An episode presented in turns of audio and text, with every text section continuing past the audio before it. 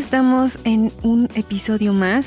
En esta ocasión les traemos una historia llena de thriller, llena de suspenso de sangre y pues que no va a disminuir para nada. Vamos a tener eh, un libro que me entretuvo bastante en estos días, que no pude dejar de leer. Pero antes de iniciar vamos a saludar a José Mixtega. Hola Mix, ¿cómo te encuentras? Hola Ani, ¿cómo estás? Muy, muy, muy, muy bien. ¿Estás listo para esta reseña tan sangrienta? Esta reseña llena de tanto suspenso y... Em, pues... ¿Morbo? Morbo. Órale. Bueno, no sé, quizás. O sea, habías mencionado, de las personas. habías mencionado la semana pasada que iba a ser un thriller sangriento y todo ese rollo, pero Sí. morbo. Porque las personas a veces quieren saber un poco más acerca de estas historias, acerca de las motivaciones de los asesinos. Así es que eh, en esta ocasión vamos a tener un asesino bastante moderno que le gusta hacer videollamadas. Ah, ya me acordé. Ya. Creo que ya sé más o menos cuál es el que vas a reseñar, porque, o sea, como muchos saben, Ani siempre que lee un libro siempre me lo comenta, ¿no? Siempre me comentas, este, no todo el libro, obviamente, pero me vas comentando sobre de qué trata el libro y todo ese rollo. Entonces, de los muchos que me has comentado, quiero saber cuál es. Y estabas muy emocionada también por ese libro. Así es. Suelo, suelo mencionarle a José eh, parte de las reseñas de los libros o al menos cómo van iniciando y si es que me atrapan o no. Y este libro no fue la excepción. Estuve platicando con él acerca de eh, que estaba en suspenso durante toda la historia, de que me, me impactó un poco la forma o el, proceder de, de este eh, asesino y de cómo la novela para mí al menos no deja de tener ese suspenso y esos giros de principio a fin. Pero fíjate que no es un autor nuevo, ya es un autor que he reseñado anteriormente. Así es que eh, en esta ocasión regresamos con Chris Carter y el libro de esta semana se va a titular La llamada. Muy bien, Chris Carter la llamada. Ok. Mixtega, ¿a ti te gustan las videollamadas? Fíjate que eso de los, las fotos, videos, no soy muy... Como que no me llama mucho la atención, ¿no? Pero... Bueno, de hecho no, de hecho así llamadas familiares, casi videollamadas, son muy contadas. Prefieres las solamente la llamada, ¿no? No, prefiero pues, sin, texto. sin el video. Prefiero texto que llamada. Sí, pero de ser necesaria la llamada, recurres a una llamada solamente de audio en lugar de videollamada. Exactamente. O sea, no aprovecho la tecnología que hay donde ya muchos, muchos utilizan la videollamada, ¿no? Ya sean las plataformas como Telegram, WhatsApp, que es la, la más popular, o el propio FaceTime. Pues como que no, no tanto, Ani. Pero. ¿Y tú qué prefieres? Depende de las personas, pero por lo general también prefiero los textos o los mensajes de audio. O sea, me siento más cómoda mandando un mensaje de audio que en una llamada. Sí, yo igual. No, prefiero que Como no me que- llamen. no, lo que sucede es de que Para terminar rápido, ¿no? Mejor que no me llamen. Este, hasta se me olvidó que te iba a mencionar. No, lo que pasa es que a veces como que hay números desconocidos que te están llame y llame y a veces como que también fastidian, ¿no? Y de plano ya digo, Sí. no, pues ya ahora todos van a pagar, no voy a contestar a nadie. Fíjense gente que aquí les voy a comentar que quien hizo la primera eh, videollamada entre José y yo eh, ¿Fuiste fue tú? precisamente yo. Fuiste tú. Fui yo porque éramos este nada más de puras llamadas. Y de pronto dije, bueno, ¿y ¿por qué no vamos a hacer una videollamada? Pero no le, no le dije nada a Mixtega. O sea, también eso. Hay personas que prefieren que uno les avise que debería de ser lo correcto. Oye, estás ocupado, te puedo marcar. A recibir una llamada sorpresiva de la nada y eh, eh, que te estén marcando por video, ¿no? Pero fue mi caso, yo no le quise alertar a Mixtega, dije se me va a paniquear y no. Eh, así es que le marco directamente y efectivamente estaba paniqueado. Sí, un poquito sacado de onda. Que de hecho no, no recuerdo qué plataforma fue. Creo que fue una de las... ¿Fue Creo que fue? Google Meet, Google Meet. creo. Sí, Lo es que, que, recuerdo tiempos... es que me habías contestado en tu tableta, en tu iPad, Precisamente eso te iba a, eso te iba a preguntar. Porque y tu iPad se cayó. Entonces terminé viéndote eh, las piernas. Sí, lo que sucede que, o sea, tengo, un- bueno, tenía una laptop, pero esa laptop, la pantalla se quebró. Entonces prácticamente la utilizaba como escritorio, ¿no? Como le conectaba un teclado, un mouse y todo eso. Entonces, si hubiese sido esa laptop, estaba yo como pensando, dije, no, eso no pudo haber sido. O sea, ¿qué plataforma utilizamos? Entonces creo que fue el iPad. Tienes razón. Sí. Y yo en ese entonces eh, te estaba marcando desde, desde, desde un iPod Mixtega. Sí. Ah, sí, recuerdo tu iPod. Entonces fue FaceTime. Debió ser FaceTime, no creo que haya sido Google Meet. Pues, me hace extraño Google Meet. Fue en FaceTime porque yo tenía mi iPod, mi iPod Touch. Y eh, esa fue la primera vez que hicimos videollamada. Eh, sí, o sea, ahí fue mi error de no haberle avisado a Mixtega, así como te voy a marcar. De ahí en adelante no dejamos de platicar. Em, pues fíjate que en este episodio vamos a hablar acerca de las videollamadas de las redes sociales y cómo la gente está eh, muchas veces más inmersa en estos, en este, em, en estas redes que en la propia realidad. Sí, como que están muy inmersos en esos mundos y se pierden de la realidad, ¿no? O sea, no, no necesariamente tienen que estar con estos, ya sabes, la nueva tecnología de la realidad virtual. Entonces ellos como de alguna forma viven su propia realidad virtual, ¿no? Sumergidos en redes sociales prácticamente. En redes sociales. Y vamos a tener eh, este libro, La llamada, que es eh, prácticamente nuevo, lo acaban de sacar, no tiene mucho tiempo, traducido porque estaba en inglés, pero ya lo tradujeron. Y es una, em, es una saga de libros, es de la, de la... Esto no tiene nada que ver con una película que salió, ¿verdad? ¿Una película ya viejita? Bueno, había salido una película viejita y luego salió otra sobre Creo que en la primera creo que la hija se perdió o el hijo y en la segunda creo que el papá o la mamá o no, no, no. Se perdió. no tiene nada que ver, ¿verdad? No, no tiene nada que ver. Este esto es, es un libro eh, de una saga del detective Robert Hunter y ya habíamos traído a reseña anteriores libros acerca de, eh, de Chris Carter. Este es el libro número 8, pero ustedes lo pueden leer sin llevar como un, no es necesario que hayan leído los anteriores para leer este, es a lo que me refiero. Te ubica perfectamente en quiénes son los personajes, te da una, un, pasón rápido de, de quiénes son cada uno de ellos. Y los libros son autoconclusivos, es decir, un caso termina con ese libro. Lo que continúa, digamos, es como la vida de los personajes. Entonces, este es el libro número 8 de la saga Robert Hunter. Repito, no es necesario haber leído los anteriores, pero por si ustedes gustan, también son libros bastante adictivos eh, y un poquillo, sí, de thriller fuerte. Que fíjate que el escultor, el escultor de la muerte fue uno de los libros que reseñamos de Chris Carter y que causó bastante eh, controversia, revuelo y muchísima curiosidad. No sabes la cantidad de mensajes que recibía eh, pidiendo este, más información.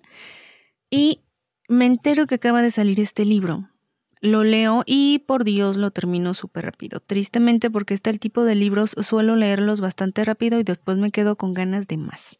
Así es que vamos a tener a nuestros protagonistas Hunter, que es eh, eh, como digamos el detective jefe, y García. Ellos trabajan en un departamento de crímenes ultraviolentos y se dedican precisamente cuando llega un crimen inusual, un crimen fuera de lo común, se deriva a este departamento.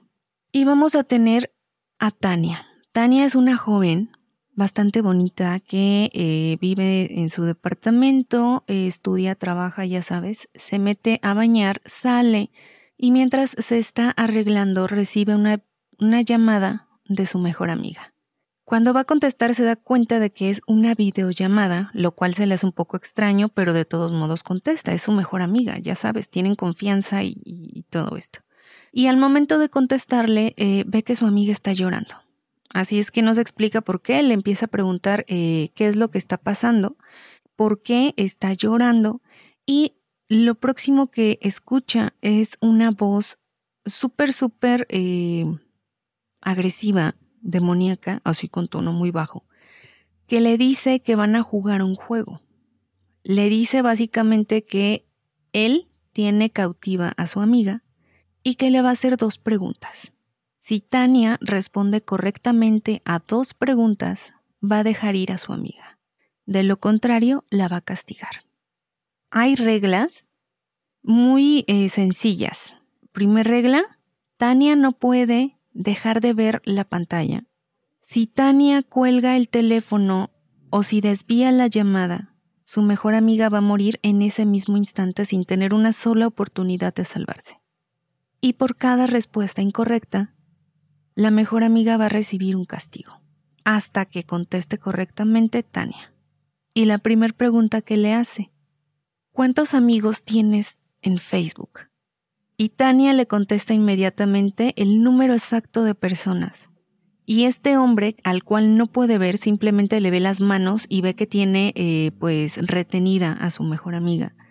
Le dice que muy bien, que va bien, ¿no? O sea, ya, ya cumpliste con la mitad de este reto. Ahora la siguiente pregunta es, dime cuál es el teléfono de tu mejor amiga. Así, de, de memoria. Básicamente tenía cinco segundos para contestar. Y Tania empieza a desesperarse porque no recuerda un número de teléfono. Ya estamos en una época en la que no recordamos los números de teléfono. ¿Te sabes mi número de teléfono? Claro. ¿Y tú te sabes el mío? La honestidad del hombre. No, es que sí, o sea, tienes razón. Y ahorita estamos en una época donde ya es prácticamente imposible recordar cinco números. Exactamente, es, eso es parte de lo que, de lo que este, habla este libro. Y de que ya se nos facilita tener nuestra agenda digital, pero al momento de nosotros tratar de recordar un número tal cual, no lo podemos hacer. Y Tania se queda sin tiempo, no se sabe el número. Y lo próximo que sucede es que este hombre toma la cabeza de la mejor amiga de Tania y la estrella contra un recipiente. O sea, todo eso enfrente de, de la amiga, ¿no? Viéndolo por. Todo esto enfrente de la amiga. Sí. Y si Tania se, se mm, atrevía a colgar la llamada o a mirar hacia otro lado, su mejor amiga moría. Y una vez que recibe este golpe, el hombre le vuelve a preguntar, dime cuál es el número de tu mejor amiga. ¿Es tu mejor amiga? ¿La conoces de hace años? Así es que dime cuál es su número pero con una calma demoníaca. Obviamente Tania se está poniendo cada vez más nerviosa y vuelve a fallar en el siguiente intento. Así es que de nuevo la cara de su mejor amiga se ve estrellada contra este recipiente, una y otra y otra y otra vez, hasta que inevitablemente la mejor amiga pierde la vida. En ese momento, por fin puede ver la cara de este hombre, de este asesino, y Tania se da cuenta que trae una máscara, pero es una máscara horrible, es como si estuviera la, cara quemada y como si, si estuviera derritiéndose su cara, así, así, horrible, feo. Llama a la policía y de ahí la derivan precisamente con Hunter y García. Cuando ellos llegan a esta escena del crimen, a la casa de la mejor amiga, se dan cuenta de la brutalidad con que mataron a esta pobre joven. Cuando le estrellaban la cabeza en este recipiente, eh, Tania no podía ver qué era lo que contenía, solamente su cara, la cara de la mejor amiga estaba bañada en sangre, pero no sabía qué era lo que estaba sucediendo en realidad. Y es que el asesino había ido a partir espejos y una vez que tuvo muchos vidrios en este recipiente, Ahí era donde le estrellaba la cabeza a Mixtega, una y otra vez contra cristales, hasta que uno de ellos termina perforando su ojo y acabando con su vida. Pero prácticamente le destroza la cara. O sea, muy brutal la muerte de esta jovencita. Y por el lado de Tania, ella está, eh, está rota, está en shock y tiene una culpa enorme porque ella tuvo la oportunidad de salvar la vida de su amiga y no pudo hacerlo la culpa del sobreviviente, la culpa de, eh, ahora ya con más calma, la culpa de, de saber una tontera como el número de amigos de Facebook, pero de no saberse el número de su mejor amiga. Así es como inicia esta investigación. Empiezan a revisar la casa, el departamento de esta joven que había perdido la vida, y encuentran algo en este lugar. Resulta que esta joven había sido víctima de acoso por parte de, de, al parecer, un hombre que le mandaba cartas hechas con trozos de, eh, revistas. Como que la finalidad de este hombre era infundirle miedo a la mejor amiga de Tania. Había eh, seguido acosándola durante mucho tiempo, le había mandado varias cantidades de cartas y cada vez era como más agresivo.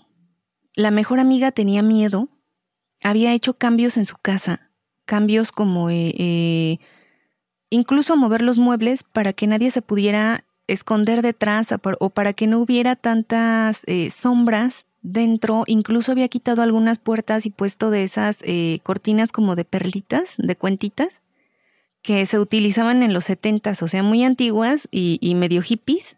Ah, pero era para, para que nadie se escondiera. No, espera, no sé si estoy confundiendo. Las cortinas esas de, de, puerta donde que sean ruido, ¿no? De esas. Que eran como color madera, sí, no sé. Y una de las últimas cartas la encuentran en unos zapatos de ella. Es decir, que este asesino se había metido incluso en el apartamento de esta muchacha y había eh, tocado sus cosas. Días después, no muchos, un par de días después, vamos a tener a el señor J y Cassandra. Un matrimonio sólido, ya de muchísimos años, eh, con un hijo ya grande. Ellos eh, se querían bastante, tenían cierta estabilidad económica, sus rutinas, su estilo de vida, pero siempre el uno al otro, se querían bastante. Y en una de estas ocasiones el señor J, o sea, el esposo, se tiene que ver en la necesidad de irse de viaje de negocios y de dejar a su esposa un par de días. Esto era muy, eh, muy usual en la vida de este matrimonio. El señor J salía eh, constantemente de viaje de negocios, pero trataba de acortarlos lo más rápido posible y regresar con su esposa, con Cassandra. Mientras tanto, Cass eh, se quedaba en casa, hacía voluntariado en algunas organizaciones, era, era una mujer eh, muy activa y con bastante mm, conciencia social. En una de estas ocasiones, cuando se queda sola, empieza a eh, pues saber qué va a hacer con su tiempo, ¿no? Empieza, em, vamos a ver mientras se sirve una copa de vino, qué, tipo de comida va a pedir para cenar. Ella está haciendo sus, este, mm, sus planes cuando de pronto tocan a la puerta. Mientras tanto vamos a tener al señor J que se encuentra a cientos de kilómetros de distancia. Él está eh, cansado del día laboral, se está preparando para dormir, está extrañando horriblemente a Cassandra, cuando de pronto suena su teléfono con una videollamada de su esposa, lo cual era un poco inusual, porque al igual que nosotros, ellos tampoco no eran muy eh, dados a las videollamadas. Y se le hizo raro, pero obviamente le contestó, es Cassandra. Y lo primero que ve es a su esposa en un pánico total y llorando. Por más que el señor J le pregunta qué es lo que está sucediendo, Cassandra no le contesta. Llora en silencio y eh, por la mirada que ve eh, puede notar que está aterrada. Y ahí es cuando el señor J alcanza a ver que hay alguien detrás de su esposa, que hay un hombre en casa y después escucha una voz horrible, una voz demoníaca que le dice que él tiene a su esposa y que van a jugar un juego de responder dos preguntas.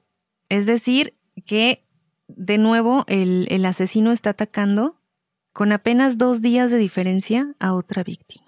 Oye, espera, pero ¿cómo escoge a las víctimas? Porque esto me está sonando familiar.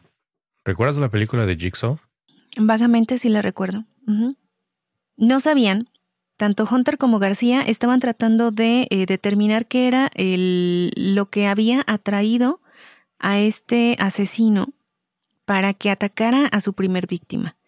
Eh, no, no, no, tenían nada, no tenían em, pistas acerca de nada, o sea, estaban en blanco total. Cuando sucede este segundo ataque, obviamente los policías pues no estaban, no estaban al tanto mientras está sucediendo. Ah, porque era lo que les decía el asesino. Si marcas a la policía, también la voy a matar. O sea, era, era como parte de las, mm, de las reglas del juego. Porque le decía eso, o sea, por más que si ahorita me cuelgas y llamas a la policía, la policía no va a llegar a tiempo para evitar que yo mate a tu esposa. La única oportunidad que tienes de salvarla es si me contestas a estas dos preguntas. Y antes de que eh, pueda continuar este macabro juego, esta macabra eh, prueba, el señor J le dice que se detenga, pero con una calma total, o sea, pasó del terror de ver a su esposa eh, amagada por este extraño en su casa, a tener una calma fría y total mixtega. Le dice que, que así como, como cálmate, vamos a hablar tú y yo, mi esposa no tiene la culpa, con quien tienes el problema es conmigo. Y el asesino ahí sí se saca de onda y se queda como de, ah, chinga, ¿por qué? a ver, dime tu teoría. ¿Quién eres tú y por qué crees que, que el problema es contigo y no con tu esposa? Y ahí es cuando el señor J revela parte de su trabajo. Le dice que es por su trabajo, que pueden llegar a algún arreglo, que él tiene dinero, pero que por favor no le haga daño a Cass. El asesino se burla fríamente de él, del señor J, y lo primero que ve es que empuña algo en su mano. Y con esto apuñala a su esposa en el cuello. Pero es solo una eh, inyección. Un paralizante que deja a Cassandra incapaz de moverse, de defenderse, pero sintiendo todo lo que ocurre por fuera. Está encerrada en su cuerpo. Y ahora viene la sesión de preguntas. Y en primer lugar le pregunta, ¿en dónde nació Cassandra? El señor J se, se extraña de lo fácil de la pregunta y le contesta inmediatamente. Ella nació en esta ciudad. Y el asesino le dice que es correcto. Ahora solamente tiene que responder a la siguiente pregunta para que Cassandra sea totalmente libre. Y la siguiente pregunta es, ¿cuál es la fecha de tu aniversario de bodas? Cassandra tiene una expresión de horror en los ojos porque sabe que su esposo es un distraído y que por lo general suele olvidar la fecha de su aniversario. Mixtea. ok, sí. ¿Sabes cuál es la fecha de nuestro aniversario? Sin ver nada de redes sociales ni nada aquí, mirándome a los ojos, ¿sabes cuál es nuestra fecha? Sí. A ver cuál. Bueno, es que ciertamente creo que cambiamos la fecha, ¿no? Nos adelantamos o nos atrasamos, pero es en diciembre. No se cambió nada, siempre has tenido esa idea, pero nunca se cambió. Diciembre 21. Sí, en diciembre. ¿El qué? Diciembre 21. Ay, Mixtega, me acabas de salvar la vida. ¿Ya ves? yes. Siguiente pregunta. Siguiente pregunta. No, esa era, la, esa era la, la difícil, Mixtega, porque el señor J no se sabía la fecha de su aniversario. Era súper inteligente este hombre, pero a la hora de la fecha, al inicio de su matrimonio, era un hombre súper romántico que siempre le regalaba flores o algún detalle a su esposa o salían de, a cenar o algo pero conforme fueron pasando los años, ese fue el único, eh, digamos, como detalle que él empieza a descuidar en su matrimonio. Eh, no recuerda la fecha exacta, pero en el, en el momento inmediato él da una fecha que se le viene a la mente y que dice, pues si es la primera que yo recuerdo, debe de ser esta. ¿Y qué crees, Mixtega? O sea, sí le respondí una fecha, pero no era la adecuada. Sí le respondí una fecha, no era la correcta. Tristemente no era la correcta y eh, Cassandra no puede más que llorar porque no sabe ahora qué va a suceder. No puede moverse, no puede voltear, no puede hacer nada, está completamente inmóvil e indefensa. Y se espanta horriblemente porque su esposo empieza a gritarle al teléfono que por favor no lo haga. Y lo que el señor J está viendo es que el asesino sostiene en la mano una especie como de pico en la cabeza de su esposa y después le da un martillazo, perforando el cráneo de su esposa, con la fuerza suficiente de hacer una herida, pero controlando esa fuerza para no matarla. Y le volvió a preguntar, dime la fecha de tu boda. El señor J está desesperado, está gritando, está maldiciendo y le dice que por favor ya pare este juego tan cruel, que deje ir a su esposa y vuelve a dar una fecha equivocada. Y de nuevo Cassandra recibe otro martillazo en la cabeza. Al tercer martillazo, el señor J puede ver que su esposa, pase lo que pase, ya no va a volver a ser la misma, que el, especie de clavo que le enterraron en la cabeza alcanzó el cerebro de su esposa y que eh, pues ya hay daño inevitable. Entonces, eh, en ese momento él se da cuenta de que si su esposa no muere en ese momento, de todos modos ya nunca va a volver a ser la Cassandra de la que él se enamoró, que va a tener secuelas para toda su vida si es que llega a sobrevivir, porque sabía que iba a ser sumamente difícil que su esposa sobreviviera. Cassandra pierde la vida y el señor J le dice a este asesino que no va a haber un lugar en el que esté a salvo, que no importa cuánto tiempo le lleve, él lo va a encontrar, porque el señor J es un asesino a sueldo de la mafia.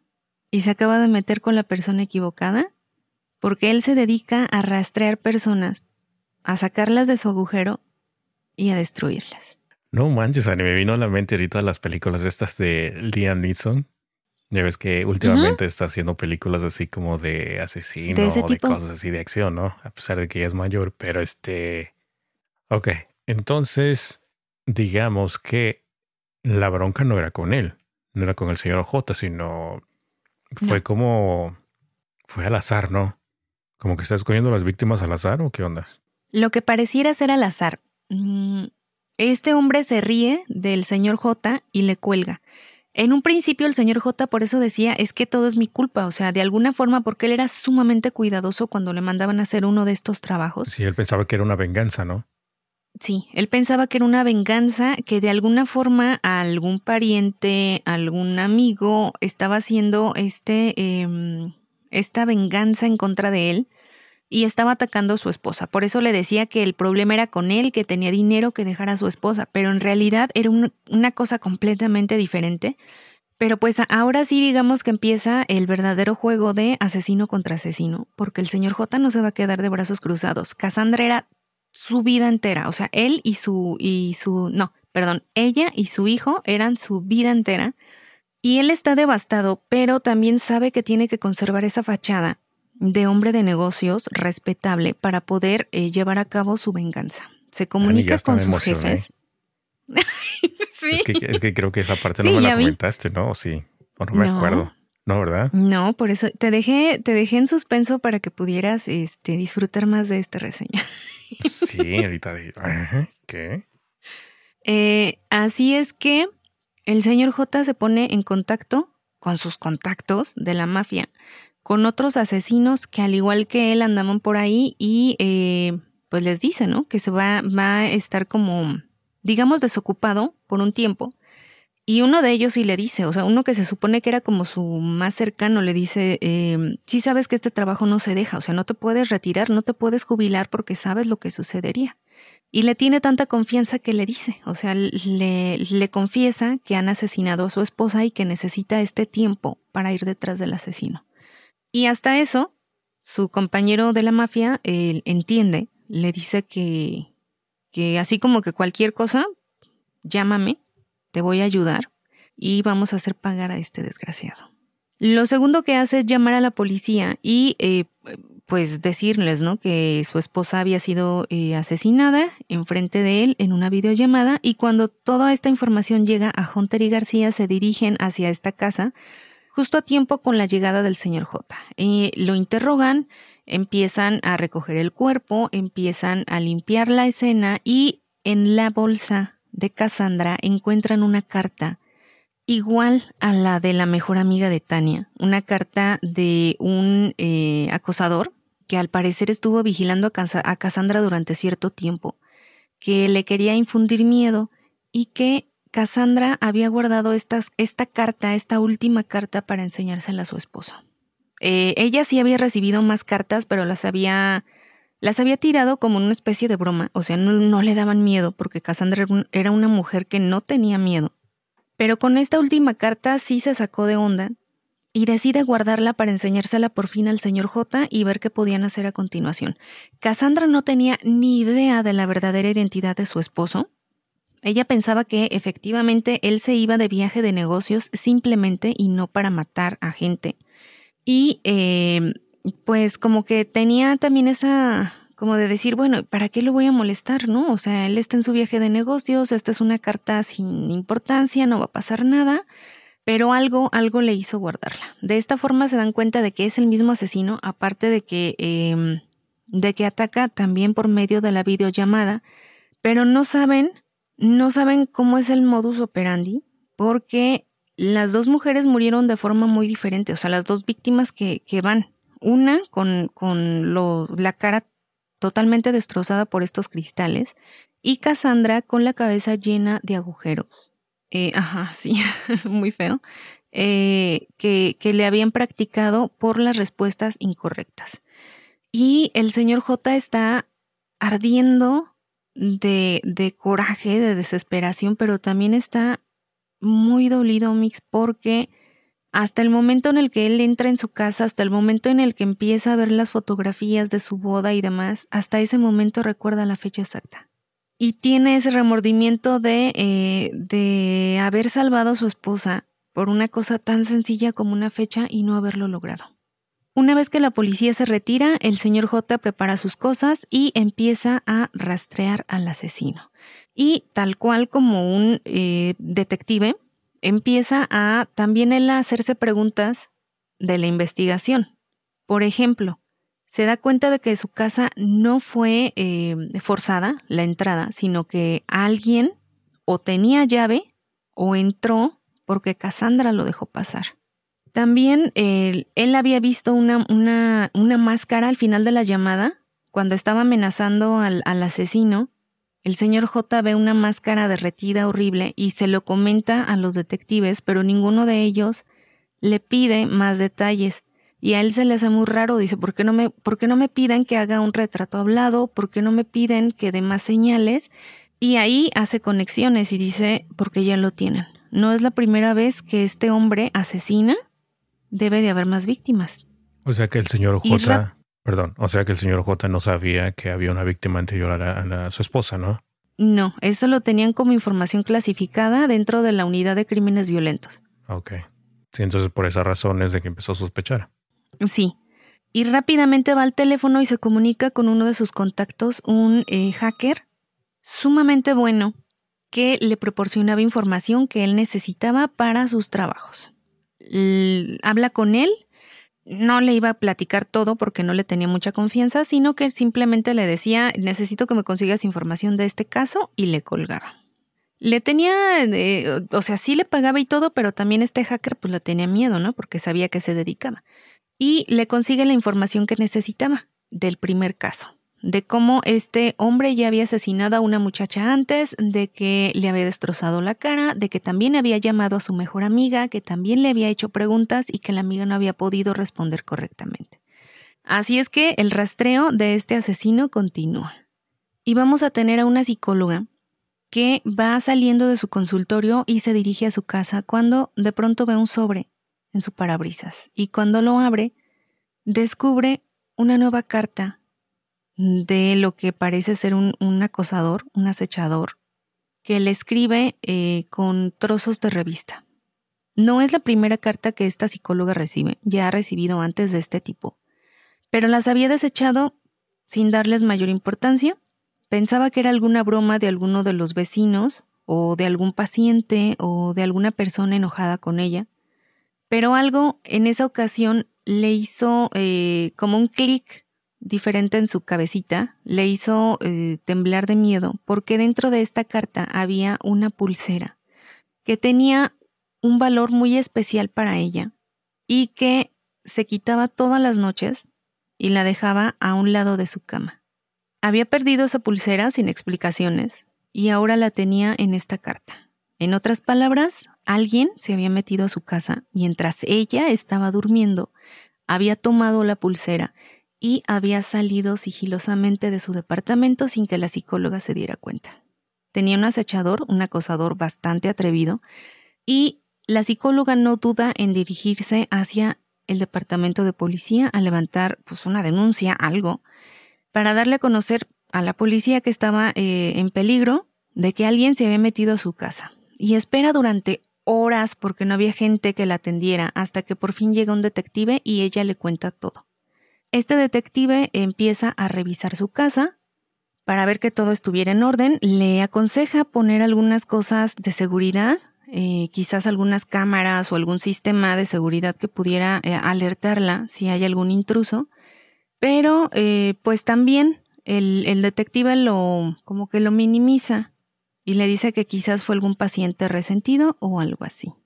La psicóloga se queda en su casa. Espera, no eran los mismos detectives, ¿verdad? Los que están no, era otro. Ah, ok. Él, era el detective que le quedaba más cerca a ella, eh, pero todavía esta información no les llega ni a, ni a García ni a Hunter. Ok. Sí, porque de otra manera ya hubieran reaccionado. Sí, ya hubieran tenido en cuenta todas estas eh, similitudes. Y esta mujercita se queda sola en su departamento sin darse cuenta que alguien la está espiando por la ventana. Yo creo que hasta aquí voy a dejar la historia en, en esta carrera entre este asesino dedicado a matar por medio, o más bien mediante videollamadas, a este señor J, un asesino también profesional, que va detrás de este otro asesino esperando la venganza, y con nuestros protagonistas Robert y, García, que están tratando de resolver el caso, que no tienen ni idea de la verdadera identidad del, señor J, y que están tratando de detener al asesino. Porque no eh, eh, Hunter es un psicólogo, antes de meterse a la policía eh, estudió psicología, hace perfiles y demás, pero no entiende la motivación ni tampoco entiende el perfil del asesino, porque se suponía, o, es un mínimo porcentaje de acechadores que son agresivos con sus víctimas. Se supone que el acechador está obsesionado con esta persona y no quiere hacerle daño, sino que quiere estar cerca de esta persona, quiere estar involucrado con esta persona. Y era lo que les chocaba de este caso. Si es un acosador, ¿por qué las está matando y por qué está torturando con tanta hazaña a las personas? Tenemos estas tres eh, líneas, es decir, la línea de los detectives, la línea del señor J y la línea del asesino. ¿A quién le vas mixtega de estos tres? Pues fíjate que se me hizo atractivo la, la parte esta de donde metieron el personaje del asesino, porque esta guerra de asesino contra asesino, no sé, como que pienso yo que va a haber un poquito más de acción, ¿no? Sí, bueno, que acción hay bastante, pero sí le, le agrego un extra a esta, a esta historia Sí, la, la, verdad sí, porque dije, mm, esto me está pareciendo una copia de Jigsaw, ¿no? Del método de juego, cómo los mata y así, ¿no? Sobre preguntas al azar. Pero ya cuando mencionaste eso del asesino, ya cambió totalmente la historia. Exacto, cambia y eh, cuando yo lo estaba leyendo, en un principio yo pensé que el señor J iba a ser como un estafador o, o algo así, o que tenía otra, otra familia pero en el momento en el que él empieza a revelar su verdadera identidad, en el momento en el que él amenaza a este asesino, sí te quedas de, oh, por Dios, aquí sí se va a armar grande todo este revuelo. Y eh, pues eso, están midiendo fuerzas. Eh, y el señor J tiene dinero, tiene bastante motivación y tiene además ayuda muy, muy, muy, eh, pues podría decirse profesional que le está, le está dando ventaja para poder localizar a este asesino. Pero por otro lado también tenemos al detective, Hunter. Hunter es súper bueno en su trabajo, eh, al igual que García. Los dos son muy buenos, eh, han resuelto muchísimos casos juntos y están siguiéndole la pista lo más rápido que pueden. Eh, están, están aterrados por la forma en la que ataca y también se ponen a pensar en eso, o sea, ¿por qué los hace? O sea, el juego psicológico que hace este asesino de, eh, primero de crearles como esa sensación de la vida de esta persona que tanto amas está en tus manos. O sea, tú tienes el poder de liberar a esta persona. Solamente contéstame dos preguntas. La primera pregunta era sumamente sencilla, era ridículamente sencilla, que afianzaba todavía más este sentimiento de, de decir, sí lo voy a hacer, o sea, sí lo voy a salvar, voy a salvar a esta persona. Y cuando les hacían la siguiente pregunta, híjoles, se complicaba todo porque se daban cuenta de que no sabían la respuesta. Y entre la desesperación y el horror de saber que si no contestaban iban a ver morir a esa, a esa persona amada, pues su cerebro más se trababa y menos podían responder. Sí, claro. Entonces, no, solo te iba a comentar que... No, mejor comenta porque se me olvidó la... Entonces, em, lo que le llama la atención a García es cómo sabía este asesino que estas personas no iban a saber la respuesta, cómo sabía que el señor J no sabía su aniversario, cómo sabía que Tania no sabía el número de teléfono de su amiga. Y empiezan esa línea de investigación. Vamos a interrogar a, estas víctimas, a los sobrevivientes, y vamos a ver cómo es ¿Cómo es que este asesino se dio cuenta de que, de que ellos tenían esa, como ese hueco en su memoria? Quizás era un conocido de ellos. Siento que en lugar de ser el acosador hacia las víctimas, o sea, a las personas que mató, hacía un estudio profundo, pero a las otras personas, o sea, a los sobrevivientes. ¿Me entiendes? A ellos son los que les, les dedicaba más tiempo, ¿no? Como que había desarrollado un método preciso para poder estudiarlos saber este cosas importantes de ellos, detalles. Era, era parte de lo que creían Hunter y García y por eso van a interrogarlos. Van a ver con quiénes hablaron acerca de estos temas, cuándo, o si lo postearon en alguna red social, o si, o si era del conocimiento público, que ellos no tenían esta información, o si, o sea, tenían que, tenían que indagar en la vida personal de estas personas y también el señor J pues estaba preocupado porque si le seguían rascando a su, a su vida personal, pues de una forma u otra también podían enterarse de la realidad de que él era asesino y estaba, eh, estaba todavía muy enojado y no, no iba a permitir que el dolor de la pérdida de Cassandra lo, lo nublara, lo, lo eh, inmovilizara antes de poder terminar con la vida de este asesino. Sí, siento que aparte también el señor J no creo que haya metido en redes sociales, ¿no? Dedicándose a lo que, a lo que hace. Bueno, era una, era un trabajo secreto. Bien pudo haber tenido como su vida de, digamos, social normal, y típica. Puede ser también. Ajá. Que también le serviría de, de tapadera y, eh, pues, muy bajita la mano dedicarse a lo que, a lo que hacía. Pero fíjate que sí hay un momento en el que dices, no puedo creer que esté más emocionada de que el señor J atrape a este asesino a que la policía lo detenga. O sea, te llegas a poner del lado de otro asesino. O sea, a, que la policía detenga a quién, al asesino. Al asesino, al, al de las llamadas, ajá. Es lo mismo que pensé. O sea, cuando mencionaste al asesino, bueno, al señor J, es lo mismo que pensé también. ¿Verdad que sí? ¿Te pones del lado del señor J? Sí, sí, sí. Pero pues vamos a ver cómo concluye esta historia. Vamos a, Ay, es que es nuevo, no puedo dar spoiler porque es, nuevo el libro. porque me está llamando la atención el libro, entonces no. sí es un poco, eh, eh, un poco sangriento en estas escenas en donde nos narra cómo son eh, pues torturadas, no hay otra forma, estas víctimas, cómo son eh, golpeadas una y otra vez o taladradas y cómo van perdiendo funciones o cómo ellas mismas, dentro de todo este dolor, se dan cuenta de que no van a sobrevivir, de que eh, esa persona que tanto aman les falló. Eh, esa es la parte sangrienta que, nos, que nos relata Chris Carter. desde que empecé esta saga no la he podido soltar, estoy eh, muy enganchada, me gusta bastante cómo escribe el autor, me gusta bastante cómo hace los, cómo, cómo tiene a estos personajes centrales, eh, cómo nos van dando pequeñas pinceladas de su vida personal y, y todo esto, pero no es así como que un gran avance. Por eso les digo que pueden leerlos incluso sin llevar un orden cronológico porque es muy poco lo que nos dice acerca de, de otros libros. Oye, Annie, espera. Ajá.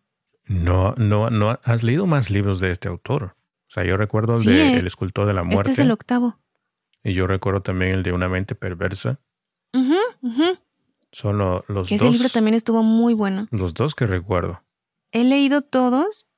Este es el último en español y cuando termino de leerlo me quedé con esa obsesión o con, como con esa, esas ganas de meterme inmediatamente a comprar el, el que sigue, aunque fuera en inglés. Pero em, me alcancé a detener, me alcancé, dije, bueno, no puedo comprarlo ahorita a la madrugada porque ya es bastante tarde. Eh, voy a descansar un rato, unos días, y ya después veo si sí lo compro en inglés o si me espero a la próxima traducción. O sea que ya salió el libro eh, número 9. Ya, o sea, ya está en inglés ya. Es que estos libros no son, digamos, no son tan actuales, pero ah, tardan sí, es en traducir. Sí, me estoy confundiendo porque la traducción en español salió apenas en junio 14. Sí. Y ya ves que demoran un poco en traducirlo, ¿no? Ay, bastante. Esa es la desesperación que me da. Por eso estoy en ese, en ese dilema de ¿ya me compro el que sigue en inglés o me espero? Son 12 libros. Sí. Ok, apenas me estoy enterando. Sí, ya estoy viendo aquí la colección de los libros y son 12 libros. Son 12 libros. Ah.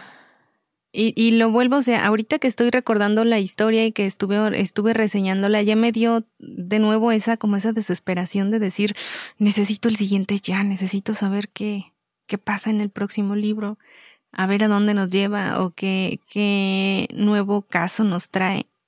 Y eh, este libro está calificado por mi parte con eh, cinco estrellas. Ok. Bueno, es que estoy buscando a ver si hay alguna información sobre si hay alguna serie, alguna película o algo así, pero no, creo que nada en particular. Existe una serie que se llama Hunter, pero no tiene nada que ver, creo. No sé si haya basado el, el, autor sobre este personaje de esta serie de los ochentas. No lo sé. No, te habíamos comentado en, en el último episodio que reseñé de Chris Carter que había visto que había em, que sí había como cierta, este, o al menos en algunos libros. Rick Hunter, no. Robert Hunter. Ah, ok. No, entonces no. Que en algunos libros decía que eh, como en la serie de TV, o sea, sí dice, o sea, eh, como que son los libros de la serie de la televisión, pero yo había buscado y no lo había encontrado al menos por acá. Entonces no sé si, por ejemplo, esté en, en pues en otro país. ¿De qué hablas? Ya me perdí de la serie, de una serie. Que te digo, es que si me quedé con eso de investigar si había una serie de este, de, de estos libros de Robert Hunter, pero hasta donde yo recuerdo, nada, o sea, no encontré nada, nada más lo que dice en los libros, en, los, en las portadas, en las portadas sí dice como, así como tipo, como usted lo vio en la televisión o algo así. ¿Oh, sí? Algo así, pero te digo que no, no tuve más, mayor información. Entonces posiblemente esté, esté adaptada para la... Bueno, que haya sacado las ideas de la, de la serie, ¿no? No lo sé, Ani, porque esta serie te digo que ya es viejita desde los ochentas. No sé si sea lo mismo. Fíjate que yo recuerdo haber visto esta serie, un par de capítulos o algo así. Ochentas, noventas, del 84 al 91, pero no estoy seguro, Ani. No, pero más actuales, no tan, no tan hasta allá, entonces no creo que sean. La que tú dices no creo que sea. No, ¿verdad? No. Mira, Ani, vamos a, vamos a jugar un juego. ¿De qué? Ah, no, mejor no. Espera. no, es que buscando aquí, fíjate, buscando aquí me encontré con una página que dice, si los libros de Chris Carter se convirtieran en películas, ¿quién te gustaría que fuera el detective Robert Hunter? Entonces aquí hay unas respuestas y algunos mencionan a George Clooney, otros Antonio Banderas. No, muy grande. Steven Seagal. No, ese no creo. Ay, no. Christian Bale. No. Tom Cruise. No. Es que, es que de hecho Robert Hunter no es, eh, o sea, es, es joven, no es tan grande. Es muy inteligente y él termina sus estudios mucho antes de lo que debería porque eh, eh, iba mucho más adelantado. Digamos que entra a la universidad a una temprana edad, se especializa en psicología, después sale y se mete al cuerpo de policía, y, o sea, así, pero es, es joven, entonces para, para hacer, por ejemplo, eh, Clooney sí se me hace como que, como que muy grande, debería de ser más joven. No, y aparte creo que no ha hecho películas así de detective, ¿no? Que yo recuerde, creo que no. No. Podría ser Tom Hardy. Más o menos. O Gerald Butler. Pero más, no tan, no tan así, no tan cuadrado. Ah, o sea, tipo bonachón. ¿Eh? Bonachón, ¿no? No, o sea, más, más delgado, una complexión más delgada. Robert Downey Jr. Quizás. Y fíjate que me gustó el, el, papel que hizo de, de, Sherlock. Entonces quizás pudiera ser. Bueno, pero pues, por lo que puedo ver aquí, creo que no. O sea, no hay ni películas ni serie, no hay nada. Entonces tendremos que esperar. Mientras tanto, vamos a buscar más libros de esta saga, a ver qué encontramos. Ya sea en español o en inglés, pero eh, pues sí, son buenos. Muy bien, Ani. Bueno, pues entonces, pues hasta aquí llegamos con esta novela. Y pues esperamos que te, te, te chutes toda la saga, los 12 libros. Bueno, solamente faltan qué? ¿Cuántos has leído? Este es el octavo. Ya has leído ocho libros de él. Sí. Pues ahí le llevas. Te faltan cuatro Desde más. Desde enero. Porque empecé a leerlo, eh, ay, enero o diciembre, ajá. Ahí lo llevas. Ahí la llevas, Dani, poco a poco. Bueno, mientras tanto, a mí sí me llamó la atención esta, esta novela. Deberías, deberías. Hagan sus apuestas. ¿A quién le van? ¿Al asesino de la máscara, al señor J o a los detectives? Así es. Y tengan mucho, mucho cuidado lo que postean en redes también. Mucho cuidado y, y también cuando contesten videollamadas. Sí. Hagan como yo. Ignoren las llamadas. no, no es buena idea. Puede ser una urgencia o algo así. Entonces, no. Sí, contesten. Contesten, pero con cuidado.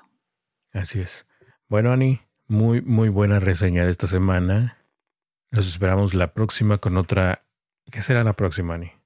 ¿Quieres dar un adelanto? ¿No? ¿No sabes? Estoy entre.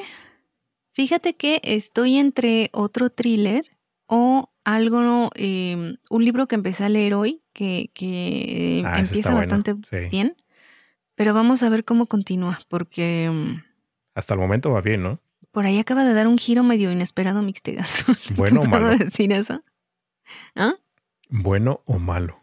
Diferente. ¿Te agrada no bueno, no, o no malo, diferente.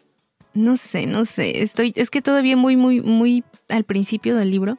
Bueno, daré una oportunidad, eh, o sea, tampoco te precipites así como que digas, no, lo voy a abandonar. No, no lo voy a abandonar, o sea, voy a continuar, pero, pero no sé si lo voy a traer a reseña o no. Recuerden que no, no reseño todo lo que, lo que leo. Em, mientras tanto, pues vamos a dejarlo así. En la próxima nos vemos igual con thriller, eh, algo más así de suspensín y ya vemos a ver qué, qué, qué más puedo encontrar. Y si no es suspenso, quizá traiga eh, algo totalmente diferente, quizás algo de em, drama, pudiera ser, que ya tiene ratito que no, o a ver qué otra cosa se me atraviesa. Muy bien. Bueno, pues estaremos atentos entonces para la próxima semana. Aquí nos veremos, nos escucharemos y esto ha sido todo. Chai. Chai, Ani. Mira tu ventana. ¿Neta no te sabes mi número de teléfono? Creo que empieza con uno, ¿no? Es todo lo que me sé. ya.